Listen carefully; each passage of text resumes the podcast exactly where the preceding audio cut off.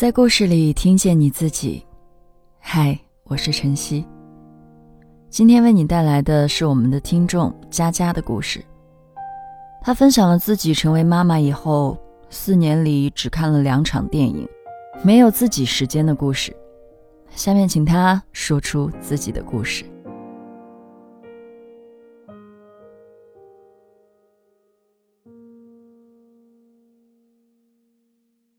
生好孩子以后，成为妈妈以后，你还有自由吗？我觉得我的自由快没了。我是一个职场妈妈，上班很忙碌，下班后的时间全是孩子的，周末也要去遛娃，因为我觉得上班已经带孩子的时间比较少了，周末我还是想带孩子出去多转一转。但是其实我的时间跟我的自由都变成了孩子的。下班我挺晚的，下班了之后我要带孩子吃饭，我要陪他读绘本，我要陪他各种学习、各种打卡，然后还要洗澡哄睡。我家的睡觉比较晚一点，他每天睡着了都要快十点了，然后嗯，我自己才能安静的刷一会儿手机，放飞一下自我。很多妈妈应该都是这种状态吧？职场妈妈都没有自己的时间，我觉得更别提全职妈妈，一天二十四个小时，全年十二个月都没有休息。然后我觉得可能也只有妈妈们才会理解这种状态，然后才会惺惺相惜。我之前看过一个视频，是从爸爸的视角去拍的，爸爸。下班回家，打开门，然后用手机呃拍家里，客厅一团糟，玩具全是在地上，然后厨房间也很乱，锅碗瓢盆都没有洗，卫生间衣服都丢在那里，然后跑到妈妈的房间去拍了，妈妈就躺在床上。我觉得这种他们可能是故意的拍摄，但是真实的反映了这个全职妈妈一天在家的状态。她其实要做的有很多，不是说我带带孩子，给孩子准备个饭就好了。家里的各种家务呀，方方面面，其实全职妈妈要做的特别多。我觉得生孩子前后的生活质量也下降了好多。没生孩子前，甚至是没结婚前吧，嗯，我下了班了，可以跟小姐妹去一起吃饭，然后周末可以去到处玩，逛逛园林，然后逛逛街。呃，然后还能去按摩呀，放松一下。现在下班了的话呢，我只能早早的回家，因为儿子在家里等。我儿子是很黏我的那种，他经常打电话给我说：“妈妈，你回家了没呀？你在哪一条路上啦？”然后他会很可怜兮兮的对你说：“你不是说六点半下班，七点都到家的吗？现在都快七点了，你还没有回来。”然后我听了他打电话的时候，就会觉得，嗯，特别的小可怜。夏天的时候，我儿子会在家门口坐在那个板凳上等我，扑向我的时候呢，我又觉得心里就被填满了，也算是个甜蜜的负担吧。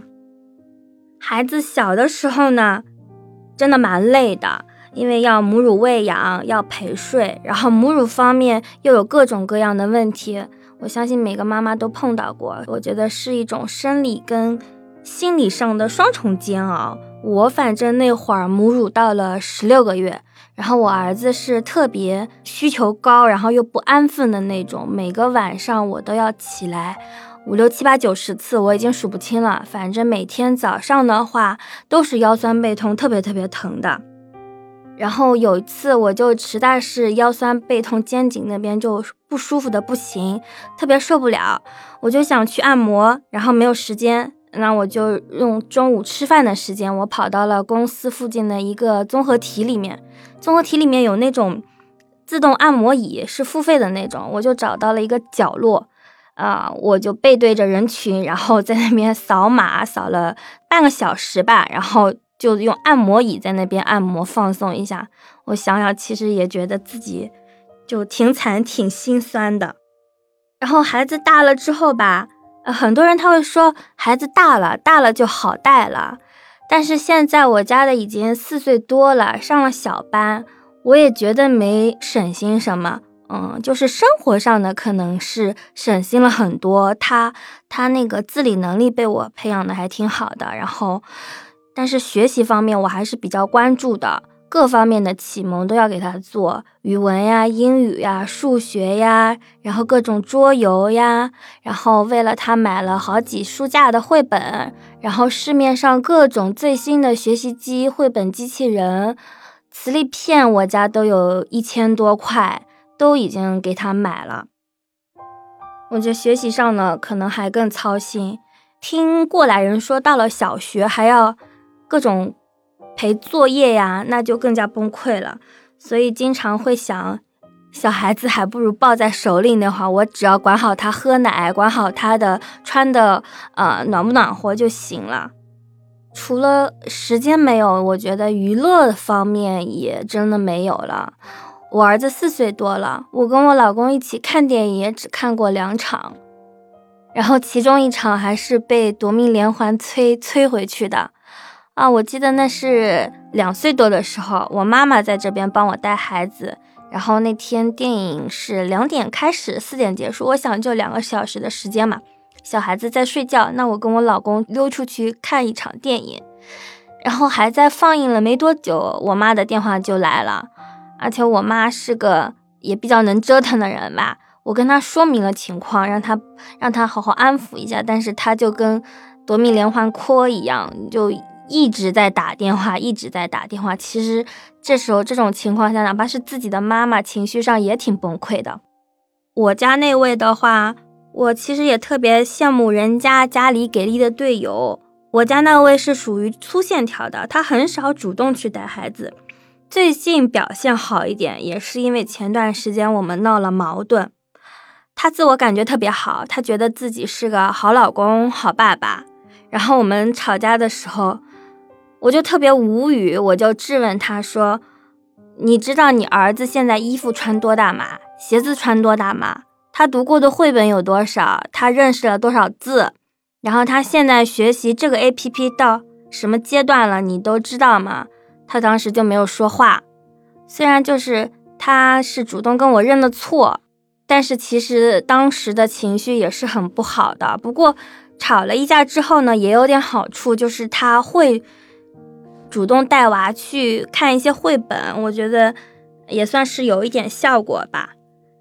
我也算是比较幸福的了，因为我家孩子的话是有老人在帮衬着带的，这个是我觉得比较好的了。然后有的时候我妈妈来的话，相当于家里有三个老人在带孩子，这方面我是不愁的。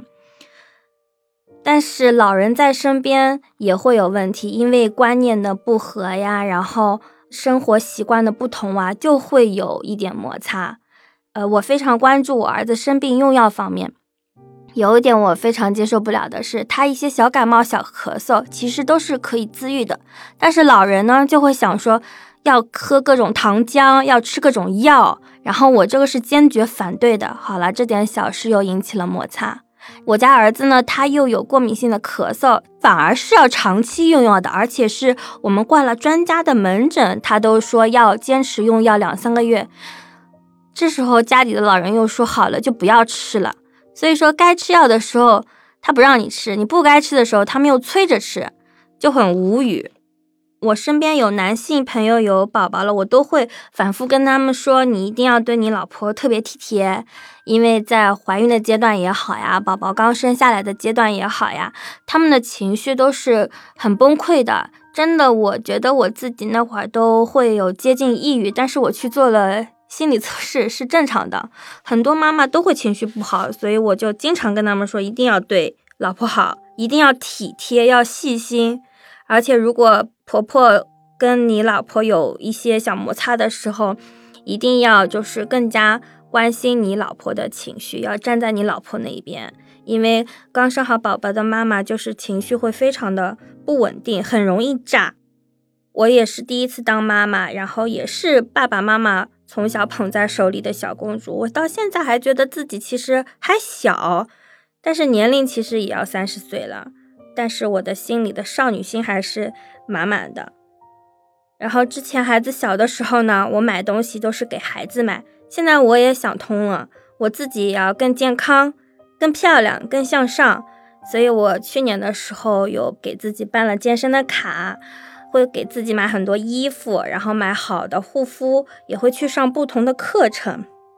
有很多全职妈妈因为没有办法，只能在家照顾宝宝，他们牺牲了自己的工作。但是我也会经常跟他们沟通的时候，告诉他们，虽然你们在家，但是是可以。有时间去学习、去充电的，而且现在网络资源就那么丰富，可以在家考一些证书，然后提升一些自己的价值。